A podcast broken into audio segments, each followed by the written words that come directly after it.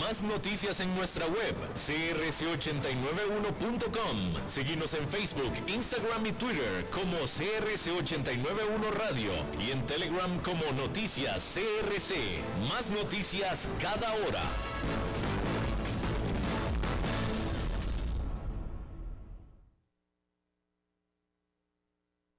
CRC 89.1 Radio y Cadena Radial Costarricense no se hacen responsables por las opiniones emitidas en este programa.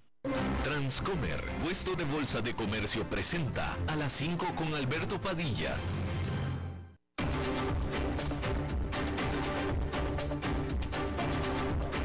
Inicia a las 5 con Alberto Padilla un programa diseñado con el objetivo de llevarte diariamente un tema de actualidad, acompañado siempre de reconocidos editorialistas, de lunes a viernes a las 5 de la tarde por CRC 89.1 Radio, a las 5 con Alberto Padilla.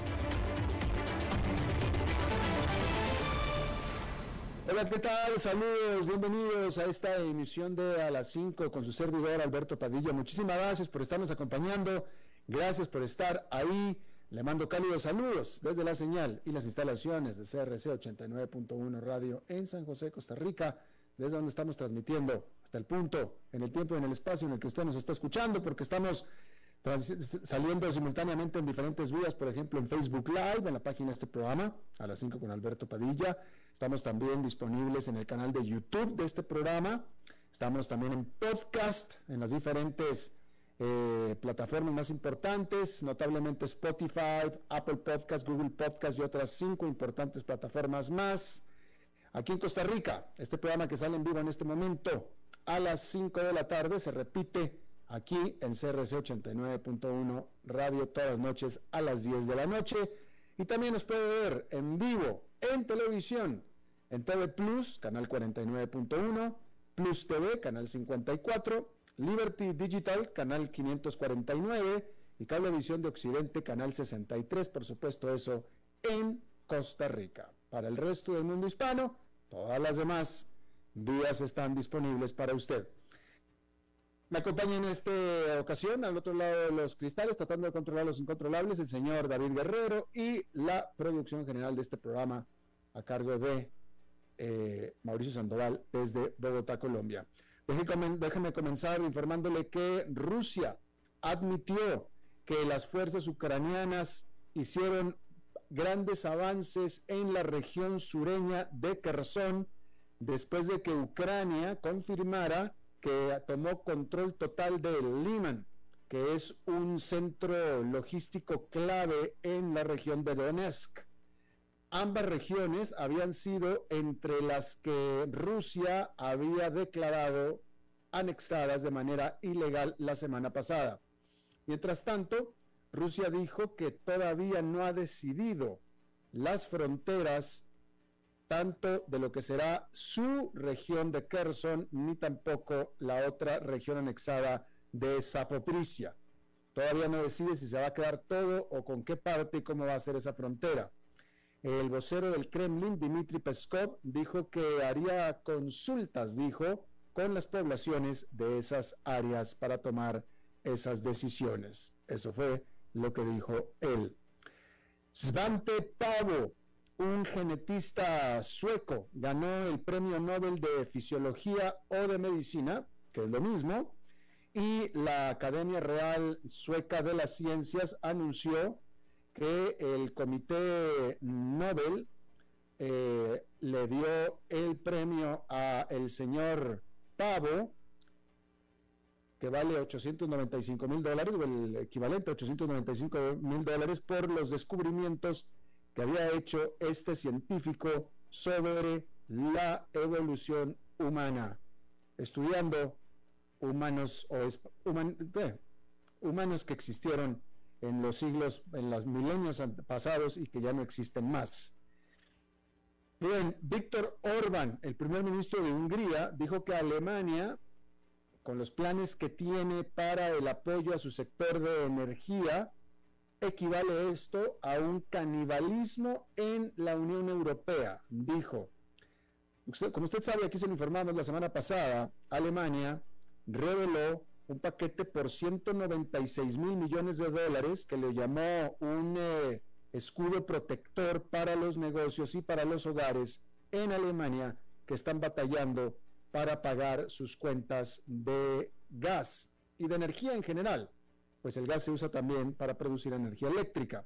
El primer ministro de Hungría, Orbán, dijo que esta medida de bombardeo distorsionará lo que es un mercado de libre competencia en el mercado único de la Unión Europea o de Europa y denunció la ausencia de una solución coordinada para ayudar a las compañías europeas. ¿A qué se refirió exactamente? No lo especificó.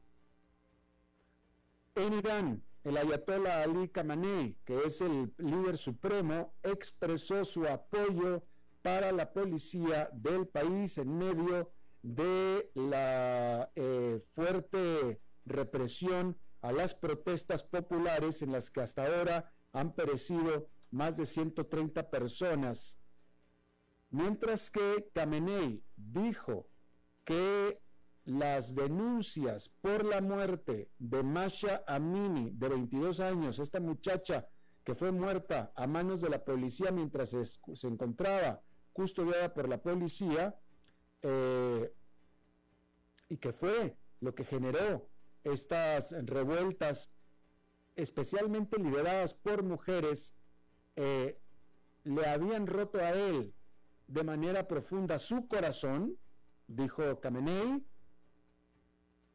Mientras que dijo eso, también dijo que la culpa de las protestas callejeras y de la violencia es de parte o por parte de enemigos extranjeros, sin mencionar qué países ni nada por el estilo.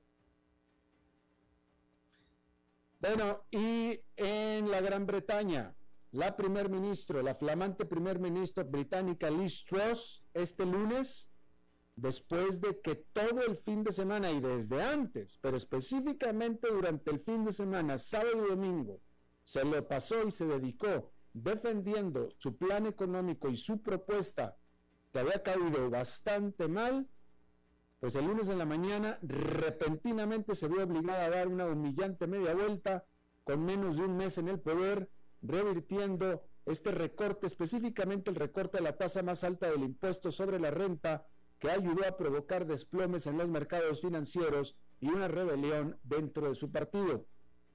El ministro de Finanzas, Kwasi Kwarteng, dijo que la decisión de eliminar el recorte de impuestos a la tasa máxima se tomó con cierta humildad y contrición, después de que los legisladores de su partido reaccionaran con alarma ante una medida que parecía favorecer a los ricos durante una recesión económica.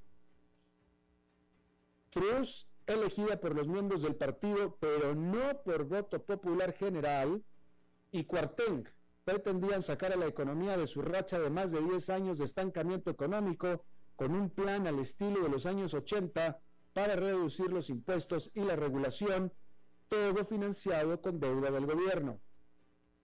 Señalando una ruptura con la ortodoxia del Tesoro, también habían publicado el plan de reducción de impuestos sin previsiones sobre cuál sería su verdadero costo. Los inversionistas, acostumbrados a que Gran Bretaña sea un pilar de la comunidad financiera mundial, estaban horrorizados. Remataron activos británicos a tal tasa que la libra esterlina alcanzó un mínimo histórico frente al dólar y el costo de los préstamos del gobierno se disparó, lo que obligó al Banco de Inglaterra a intervenir para apuntalar los mercados. Menos de un día después de que Truss apareciera en la televisión nacional para defender la política, afirmando que vendrían más propuestas agresivas, el ministro de Finanzas emitió un comunicado afirmando que ahora acepta que el tema se había convertido en una distracción. Ahora es probable que la decisión de cambiar de rumbo ponga a Truss y a Quarteng bajo una presión aún mayor. Tan solo la más reciente amenaza a la estabilidad política en un país que ha tenido cuatro primeros ministros en los últimos seis años está al punto que se está, se está poniendo en duda la permanencia de Liz Truss como primer ministro y no lleva ni siquiera un mes. De cualquier manera, el ministro de Finanzas, Cuarteng, dijo, reconoció que el plan que presentó evidentemente no era el adecuado, evidentemente era equivocado, pero afirmó que de todos modos la economía de la Gran Bretaña necesita otro rumbo, necesita una decisión importante. En eso podrá tener razón. La manera en la que lo hizo fue equivocada. En este momento vamos a ver cómo le va a costar. Será muy difícil que él mismo o ellos mismos presenten otro plan agresivo capaz de cambiar efectivamente el rumbo de la economía con el nivel, con el nivel o, con, o con la credibilidad con la que se quedaron. Con la credibilidad con la que se quedaron. Vamos a ver, vamos a ver con qué sale. Bien. Pues les recuerdo que este lunes es el primer día hábil del último trimestre de este 2022. Y según FactSet, se espera que, bueno, mejor dicho, este 2022 en lo que va, en estos tres trimestres de este, estos nueve meses que se cumplieron ya, han sido un año bastante difícil hasta ahora para los mercados y los inversionistas tienen la esperanza, si acaso, de que el cuarto trimestre que inicia podría cumplir con la historia y traer un respiro. Y es que el cuarto trimestre históricamente ha sido bueno para las acciones, especialmente en los años de elecciones intermedias como es este. Por supuesto que estamos hablando de elecciones intermedias en los Estados Unidos. Desafortunadamente, este año puede ser la excepción en la tendencia. El panorama como lo expresaron los analistas de Goldman Sachs, es turbio y se espera más, volatilidad.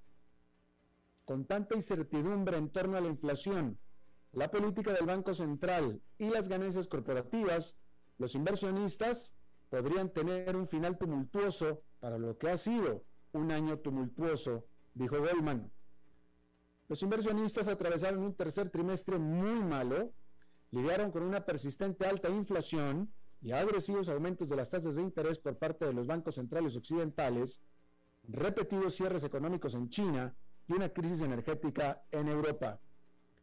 El indicador SP500, el más amplio de Wall Street, ha caído casi un 24% en lo que va del año. Los tres indicadores principales se encuentran en un mercado a la baja, o al menos un 20% por debajo de sus máximos recientes, y los economistas advierten que el escenario está listo para una recesión mundial. Entonces, así es como estamos entrando a este cuarto trimestre, con problemas del Banco Central, porque algunos inversionistas esperan que los responsables de la política monetaria se vuelvan más moderados este trimestre, alejándose de las agresivas subidas de tasas. Pero la realidad es que la alta inflación ha sido persistente el índice de referencia preferido de la Reserva Federal para la inflación al consumidor, el índice de precios de gastos de consumo personal, aumentó en agosto respecto del mes anterior. Eso pone más presión sobre el Banco Central para continuar con su agresiva política de ajuste de tasas. Y de acuerdo a lo que escribió Morgan Stanley a sus clientes, los inversionistas aún subestiman la determinación del Banco Central de aumentar las tasas de interés eso significa que los mercados son más susceptibles a fuertes caídas cuando ocurren alzas. Cuanto más altas sean las tasas y más tiempo las mantengan los bancos centrales, menor será la posibilidad de evitar la recesión. El dolor ya está comenzando. Las altísimas tasas hipotecarias cercanas al 7% han ayudado a reducir las ventas de viviendas existentes durante siete meses seguidos. La Fed se reúne de nuevo a principios de noviembre y a partir del viernes los inversionistas estimaban la probabilidad de otro aumento de tres cuartos de punto porcentual, que es muchísimo, en casi el 60%, según la herramienta CME FedWatch. Afrontamos también debilidad en los resultados corporativos, porque la temporada de presentación de resultados al tercer trimestre comenzará pronto y las perspectivas son sombrías por decirlo menos. De acuerdo a FactSet, se espera que las empresas del SP500 registren su crecimiento de ganancias interanual más bajo desde el 2020. y los analistas están dando muestras de pesimismo. Han reducido su perspectiva de crecimiento de las ganancias al 3,2% por debajo. Es decir, han reducido sus las perspectivas de ganancias al 3,2%. Y eso es muy por debajo del 9,8% que pronosticaban en junio. El BNY Mellon escribió al respecto, el debilitamiento de las ganancias será un desafío para los mercados. La relación precio-beneficio del SP500, la relación entre el precio de las acciones de una empresa y las ganancias por acción todavía están cerca de máximos históricos. Eso significa que si las ganancias se debilitan, es probable que se produzcan ventas masivas y caídas en el mercado. De esto hemos hablado los viernes con Oscar Gutiérrez. Al respecto, Morgan Stanley acotó el impacto de la política del Banco Central en la economía y las ganancias corporativas tiende a tener un largo retraso.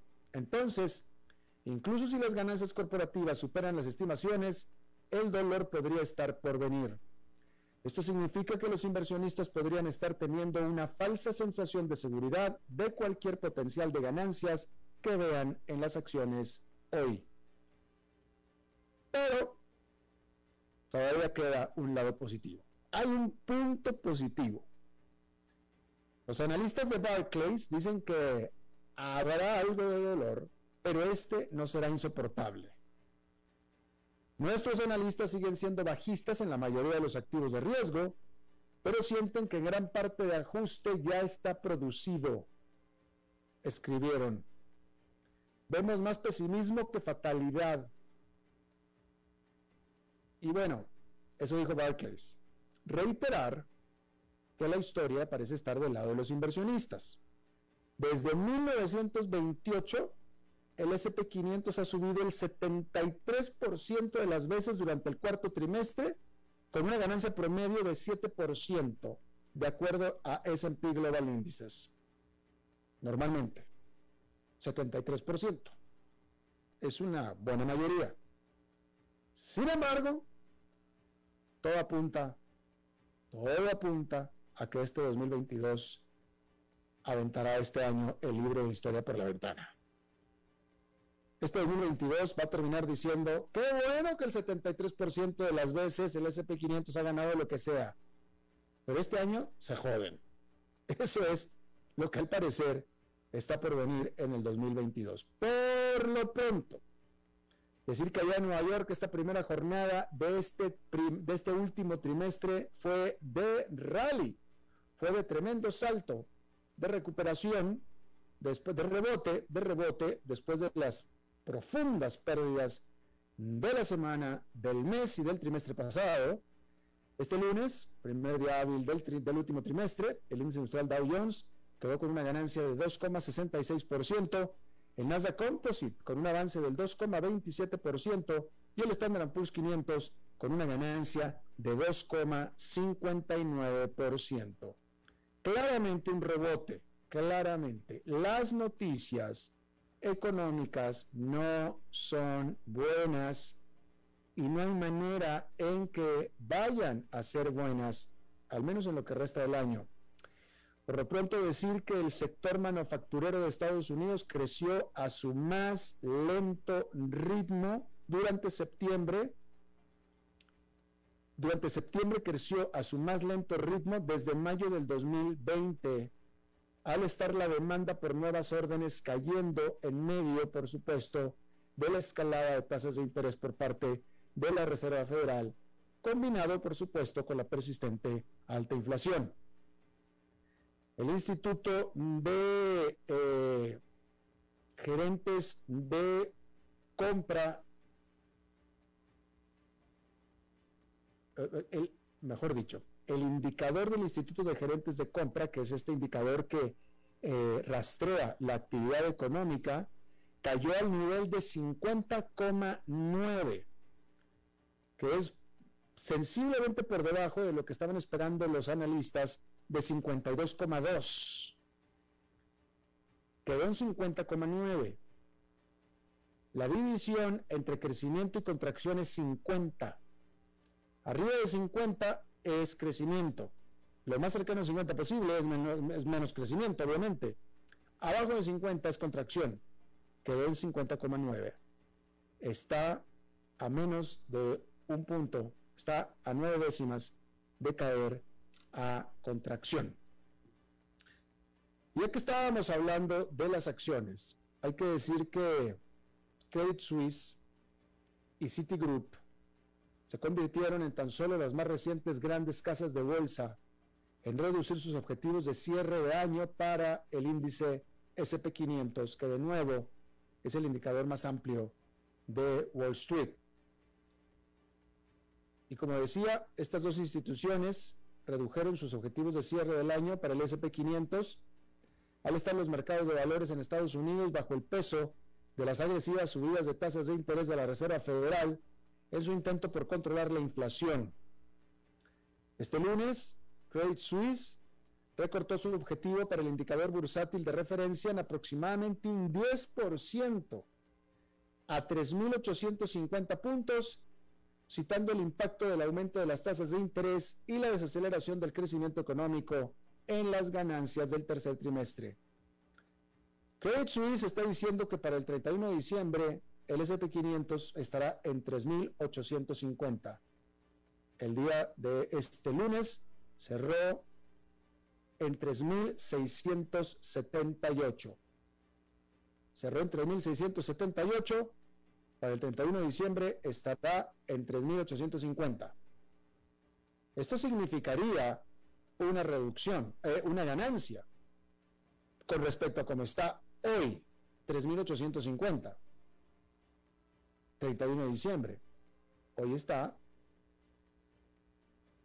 en 3.678, es decir, que sube. Eso es lo que dice Credit Suisse.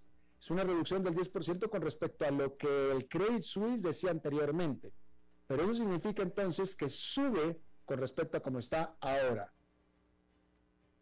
Me parece difícil, pero eso dice Credit Suisse. Citigroup recortó su objetivo de fin de año más conservadoramente, un 4% con respecto a su propio pronóstico anterior, a 4.000.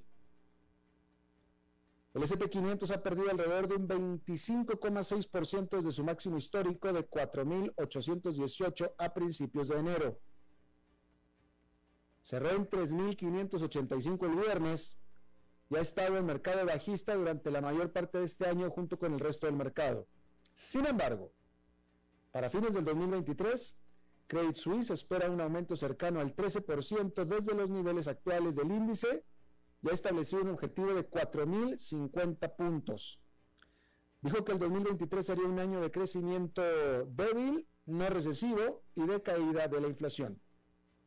Citigroup, por su parte, espera que el índice finalice el 2023 en 3.900 puntos. El mes pasado, Goldman Sachs ha sido el más pesimista de todas, recortando su objetivo para el fin de año del SP500 en aproximadamente un 16% a 3.600 puntos. Ese fue Goldman Sachs. Es decir, Goldman Sachs dice que para fin de año deberá caer 78 puntos que como estaba el día de hoy. 78 puntos. Eso quiere decir entonces que dice que en 3.600 y estábamos diciendo que el viernes cerró en 3.585, es decir, que Goldman Sachs dice que el SP500 se mantiene básicamente estable como está ahora, básicamente. Pues miren, Credit Suisse, Citi y Goldman Sachs tienen expertos educados en las mejores universidades, investigadores, técnicos, etcétera, diciendo todo esto y habrá que creerles. Pero yo tengo otra opinión diferente.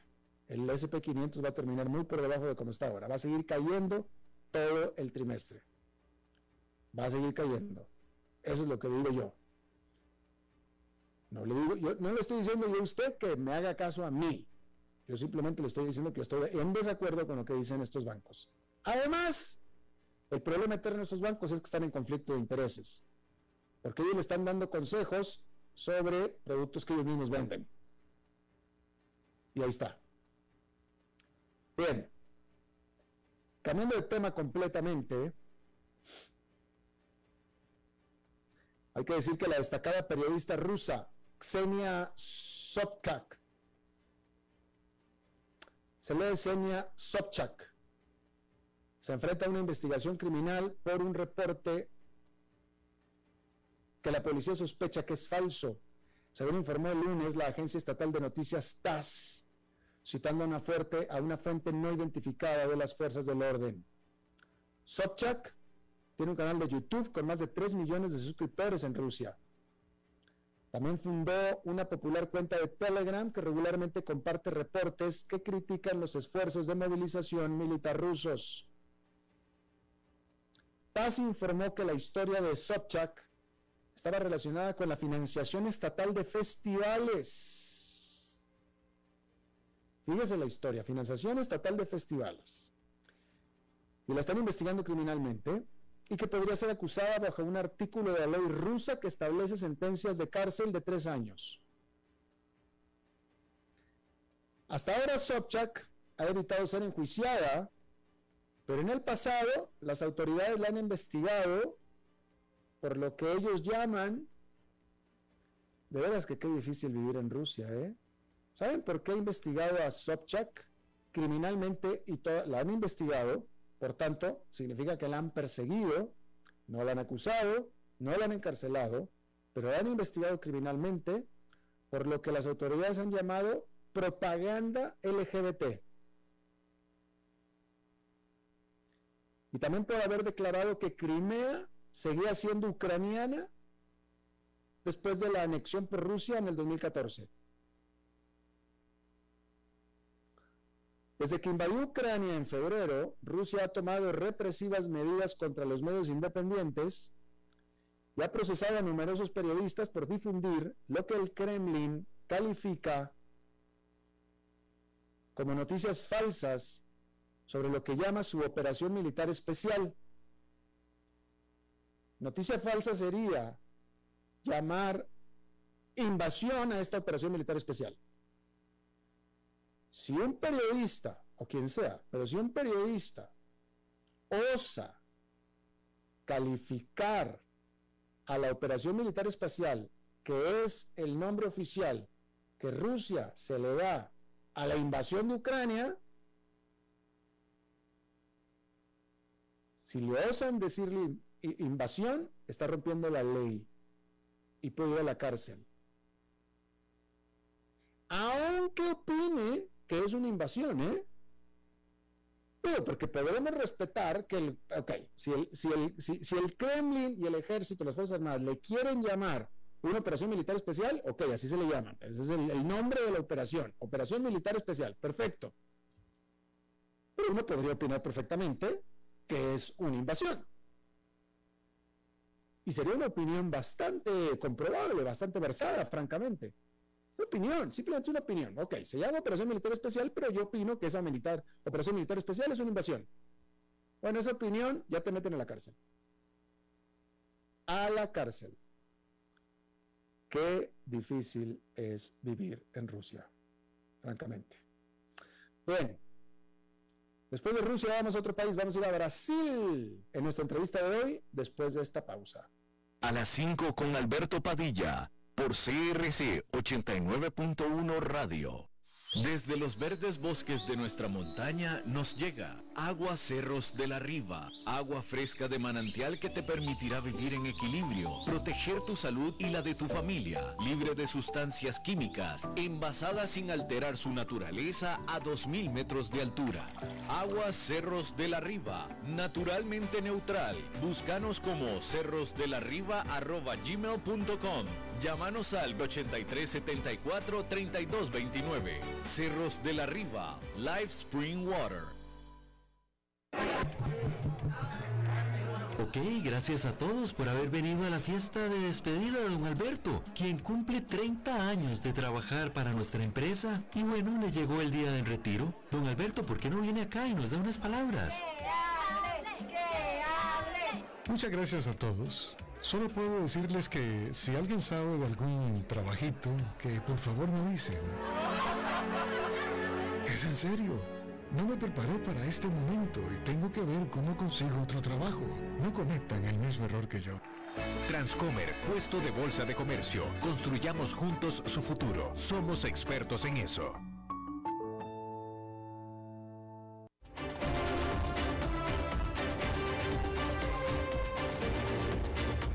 Seguimos escuchando a las 5 con Alberto Padilla. Bueno, pues gracias por continuar con nosotros. Este martes, este domingo, discúlpeme, este domingo fueron elecciones de primera vuelta en Brasil. Al final, el conteo, eh, vamos a ver si lo tengo por aquí, el más actualizado.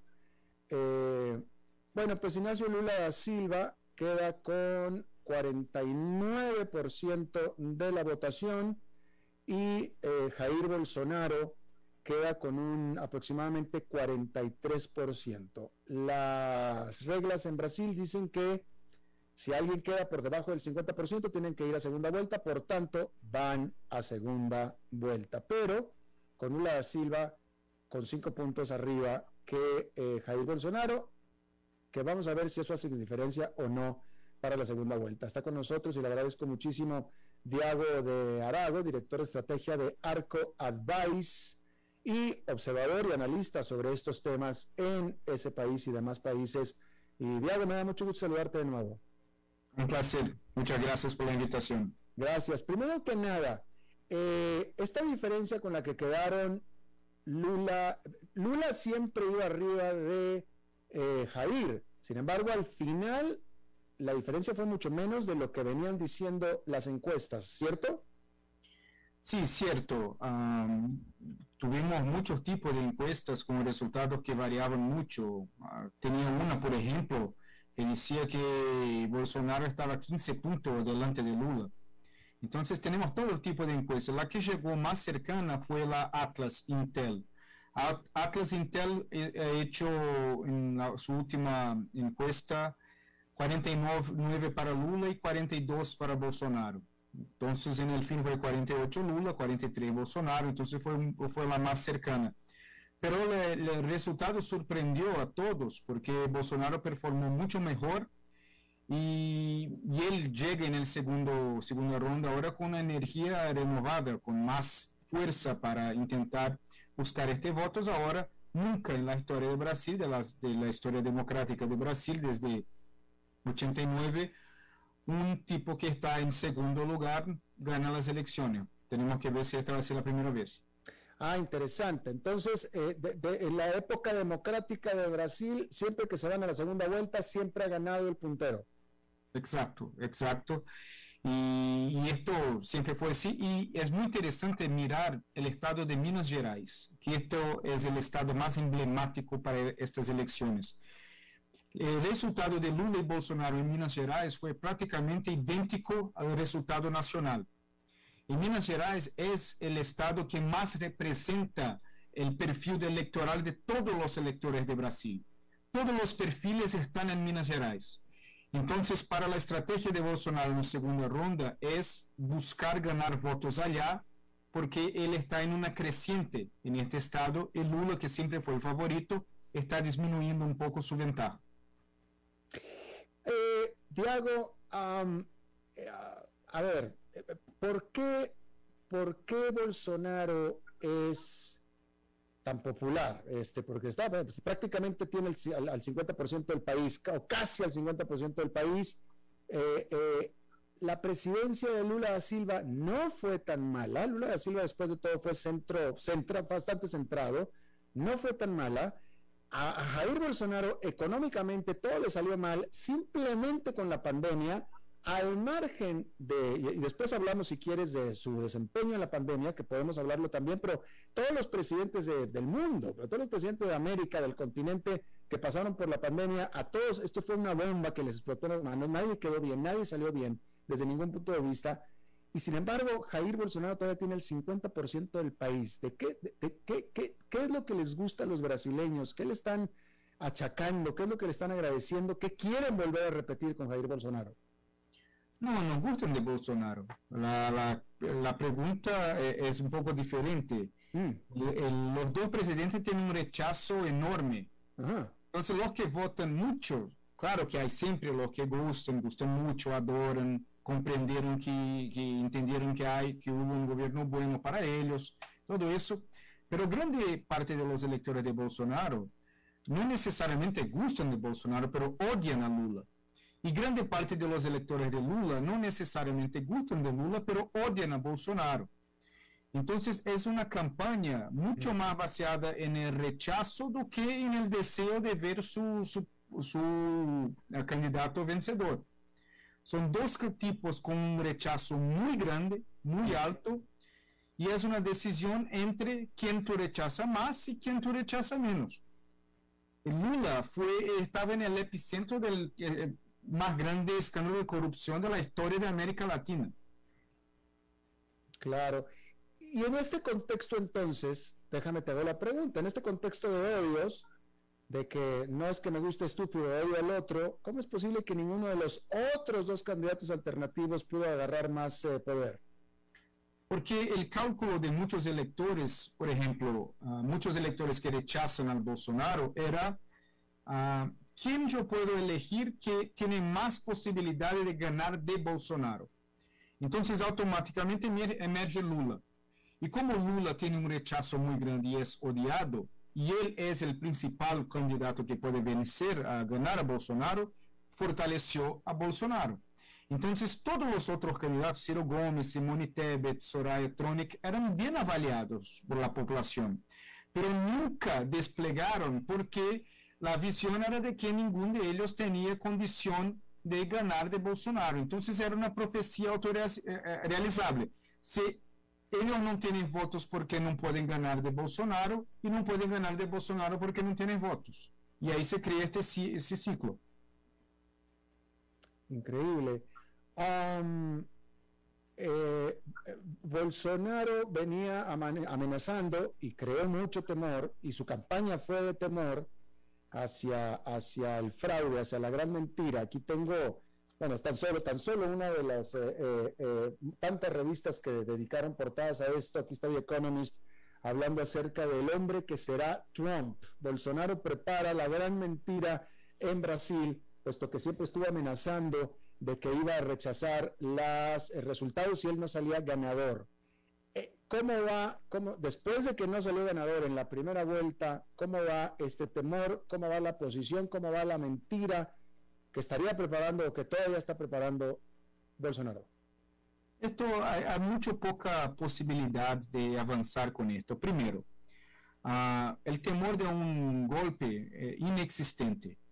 Y una vez yo hablé hace poco tiempo con un, un general brasileño que me dice, Tiago, nosotros nunca vamos a hacer un golpe.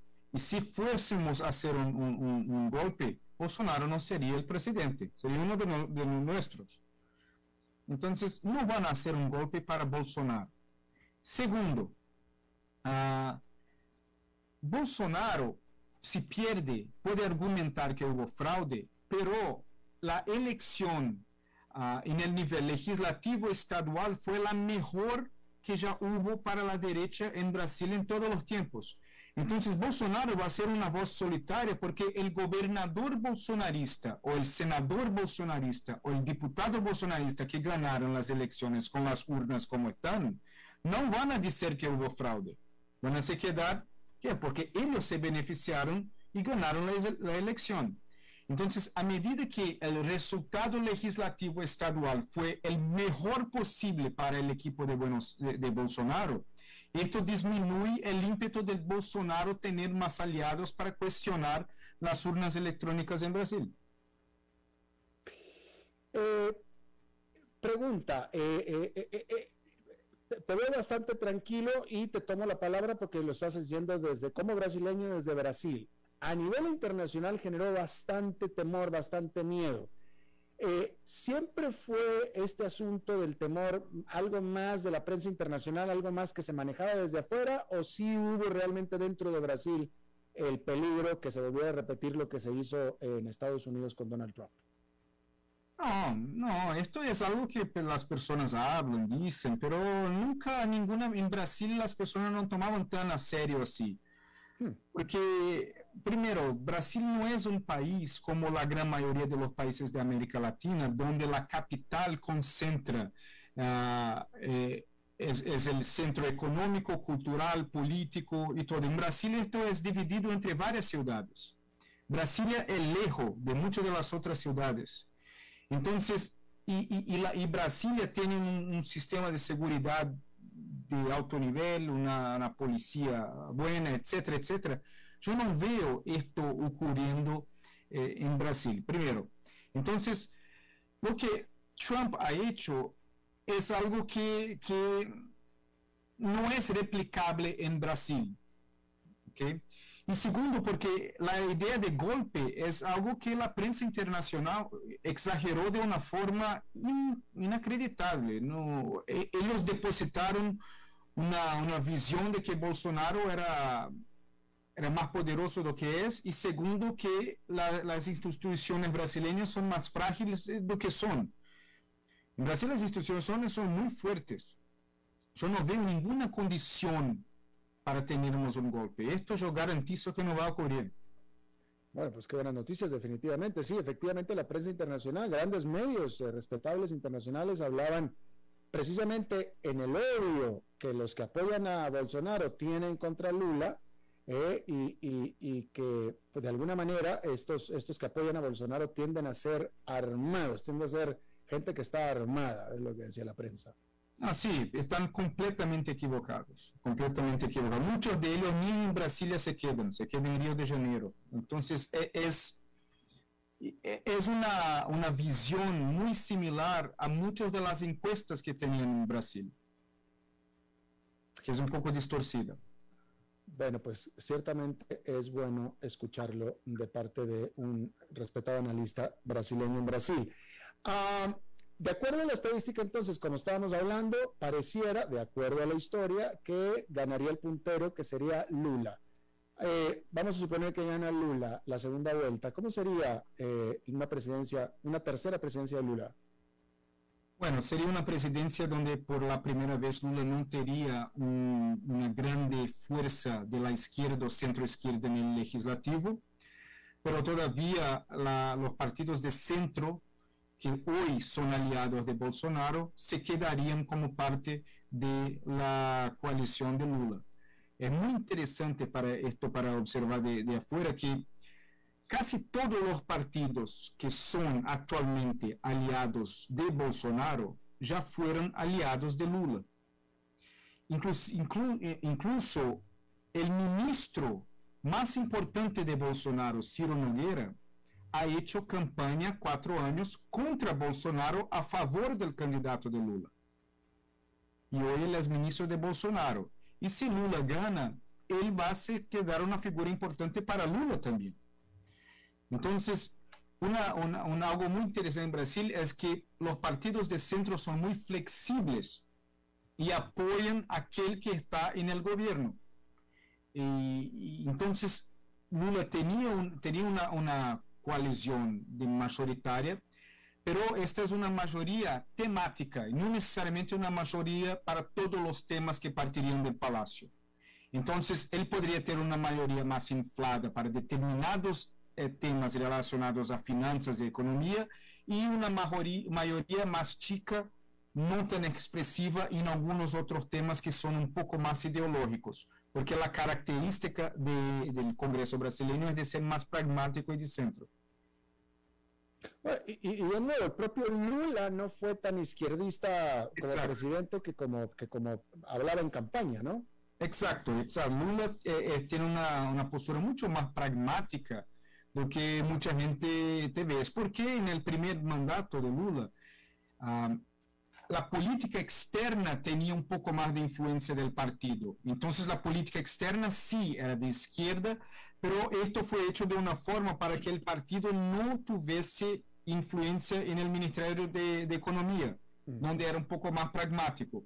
Entonces era un poco confuso para quien miraba una postura pragmática en la economía y más ideológica en política externa.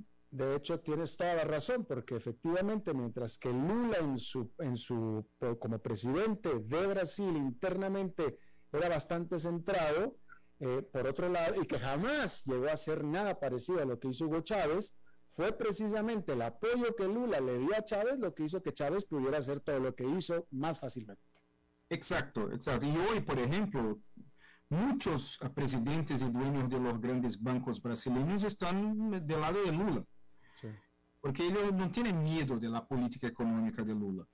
Uh, los que tienen más temor son aquellos que, que hablan de, de, la política externa, de Cuba, de Venezuela, en esta, esta temática, pero en la temática econo, económica no tanto.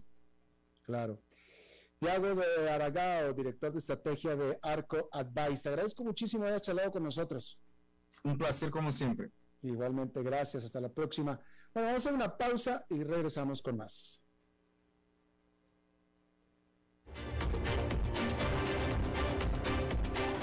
A las 5 con Alberto Padilla, por CRC 89.1 Radio.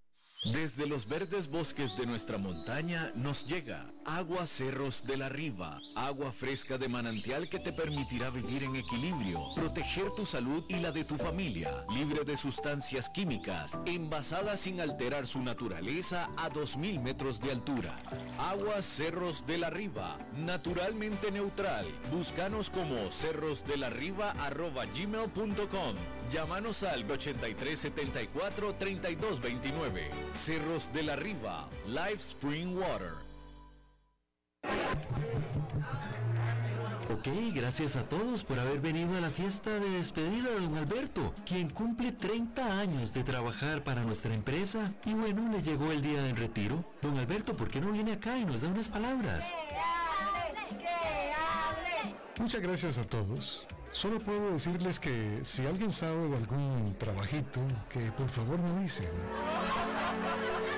Es en serio. No me preparé para este momento y tengo que ver cómo consigo otro trabajo. No cometan el mismo error que yo. Transcomer, puesto de bolsa de comercio. Construyamos juntos su futuro. Somos expertos en eso.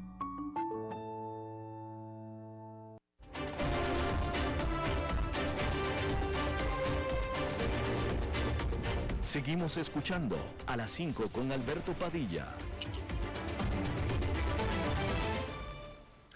Bueno, este lunes rompemos un poquito la continuidad, la, la, la, costumbre en este programa y nos visita alguien que nos visita regularmente otro día los jueves el, y nos da mucho gusto saludarlo al señor Dado, el señor enfadado. ¿Cómo está usted, señor?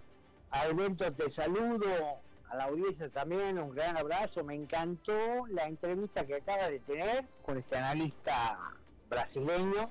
Qué bueno. Y bueno, a eso también yo quisiera animarme a, a completar algo resaltando este tema que él destacó, cómo se, entre comillas, equivocaron las encuestas, cómo los medios de comunicación en Brasil y fuera de Brasil también como que estaban preparando un clima donde el triunfo de Lula en primera vuelta iba a ser arrasador. Eh, bueno, la reflexión es la siguiente, vemos que pasa en Brasil lo mismo que pasa en Argentina, mm. en este caso con Bolsonaro. Bolsonaro, ¿sabes por qué tiene tanta mala prensa en Brasil? Especialmente. Eh, ¿Por qué? Porque Bolsonaro barrió con lo que se conoce como pauta publicitaria, o sea, la publicidad del gobierno en los medios de comunicación, él la redujo drásticamente y prometió, esto es algo que no se destacó mucho en los medios, porque bueno, sobre todo los medios internacionales, porque son temas muy internos de Brasil, él había prometido que de ser reelegido, él iba a terminar por hacer prácticamente desaparecer la pauta publicitaria. Entonces no es casual que los grandes medios de Brasil hayan preparado una cobertura sistemática y diaria contra Bolsonaro, que muchas encuestadoras dijeran que Bolsonaro iba a terminar 15 puntos por debajo de Lula, dándole a Lula un, un gran triunfo eso no fue lo que sucedió. Eh, la actitud de Bolsonaro, que en algún momento pasó lo mismo, salvando las distancias políticas e ideológicas entre ellos con el gobierno de Macri en Argentina, que también les bajó la pauta a los medios. Y eso fue el comienzo de un gran ataque por parte de los medios que se fijaban, por ejemplo, hasta en el catering eh, que se consumía en el Ministerio de Economía de Argentina en tiempo de Macri, te reitero. Entonces, que bueno, se estaban consumiendo galletitas de choco, arroz, y bueno, cuánto eso influía en el presupuesto, cuánto gasto para los argentinos. Todas esas pequeñas cosas, esas hijoputeces que nosotros ya hemos aprendido a detectar de ciertos operadores periodísticos, se han reiterado, bueno, a una escala todavía más gigantesca en Brasil. Y aún así, aún habiéndolo operado a Bolsonaro como lo operaron, algo como destacaba también, aún habiendo Bolsonaro tenido que enfrentar la pandemia, que en ese momento era, entre comillas, para muchos desconocida y no sabía cómo hacer, pero el tipo se jugó por una estrategia de respeto a las libertades individuales, respeto a, los derechos constitucionales, y eso yo me acuerdo, los medios, por ejemplo, fotografiaban escenas de fosas comunes a donde iban a parar, según ellos, los muertos por el COVID, pero sin embargo Bolsonaro destacó, defendió los derechos individuales, de tal manera que no hubo invasiones de la extensión que hubo en otros países, inclusive acá en Estados Unidos, que fue imperdonable. Y aún así Bolsonaro, mirá los resultados que tiene, o sea, estuvo a muy poco de empatar, sino ganar en primera vuelta con Lula. Yo creo que, bueno, esto es para sentarse y ver qué es lo que va a pasar el 30 de octubre con la segunda vuelta, pero más allá del resultado, en Brasil eh, avanzó mucho lo que yo llamo la batalla cultural contra el surdaje, contra estos hijos de puta malnacidos que no han durado un momento en pedir, sobre todo durante la pandemia, intervención del Estado, confinamiento, mucha gente que ha perdido trabajo, negocios que han tenido que cerrar, y ahora mira el estado de la economía, cómo está, vamos a seguir pagando por mucho tiempo esto que se viene, que es gran consecuencia de esto que ha sucedido. Y Bolsonaro no tendría, en honor a la verdad, desde mi punto de vista, por cierto, no tendría que pagar por una decisión, una, una decisión basada en principios, digamos, que, que él tomó.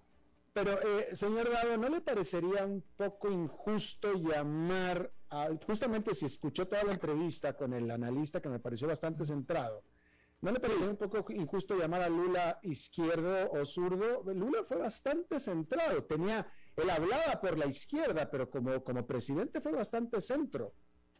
Eso, eso es lo que nos han querido vender, sobre todo hacia afuera, pero vos preguntas a un brasileño de bien, a un brasileño, como te gusta decir a vos, centrado, no es precisamente esa la reacción no es casualidad que en el centro o en el corazón del capitalismo de Brasil, que es la zona de San Pablo, haya ganado Bolsonaro.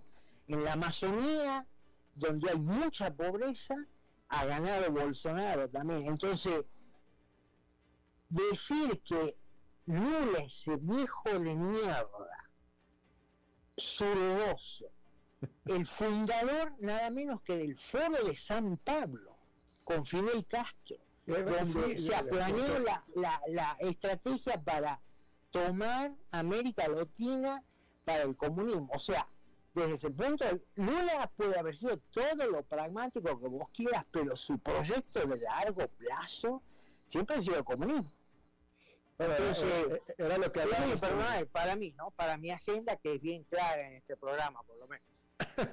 lo que hablábamos con el, con el analista, decía, decía que sí, cuando el presidente Lula era presidente, eh, la política externa se la dejó al partido para que ya decía, sí, sí, por eso él apoyó a Hugo Chávez, que me parece imperdonable completamente que haya apoyado a Hugo Chávez, eh, pero dentro del país pues se portó bastante centrado, pero este, pero pues... Habría, que alguna, habría alguna vez que hacer digamos, una investigación, pero hasta superficial, sobre mucha gente en Brasil durante la época de Lula, y ni que hablar durante la época de Dilma, que sufrieron hostigamientos, cancelaciones, como se dice, por parte del sudaje, que en el caso del PT y sus aliados zurdos en Brasil, ellos creían que habían bajado Sierra Maestra y habían conquistado Brasil y sometieron a mucha gente a, hostigamiento, pérdidas de trabajo, eh, acosos varios, esas cosas que infectan la vida cotidiana, que de pronto no salen en los grandes titulares de los diarios,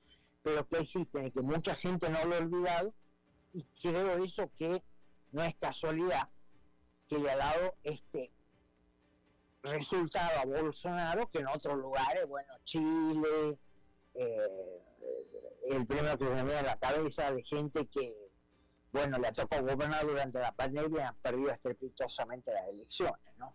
Claro. A manos del surdaje. Claro.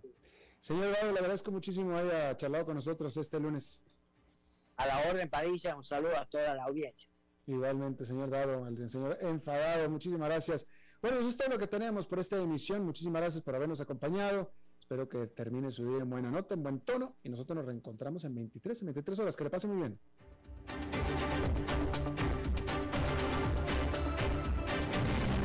Las 5 con Alberto Padilla fue traído a ustedes por Transcomer, puesto de bolsa de comercio. Construyamos juntos su futuro. Somos expertos en eso.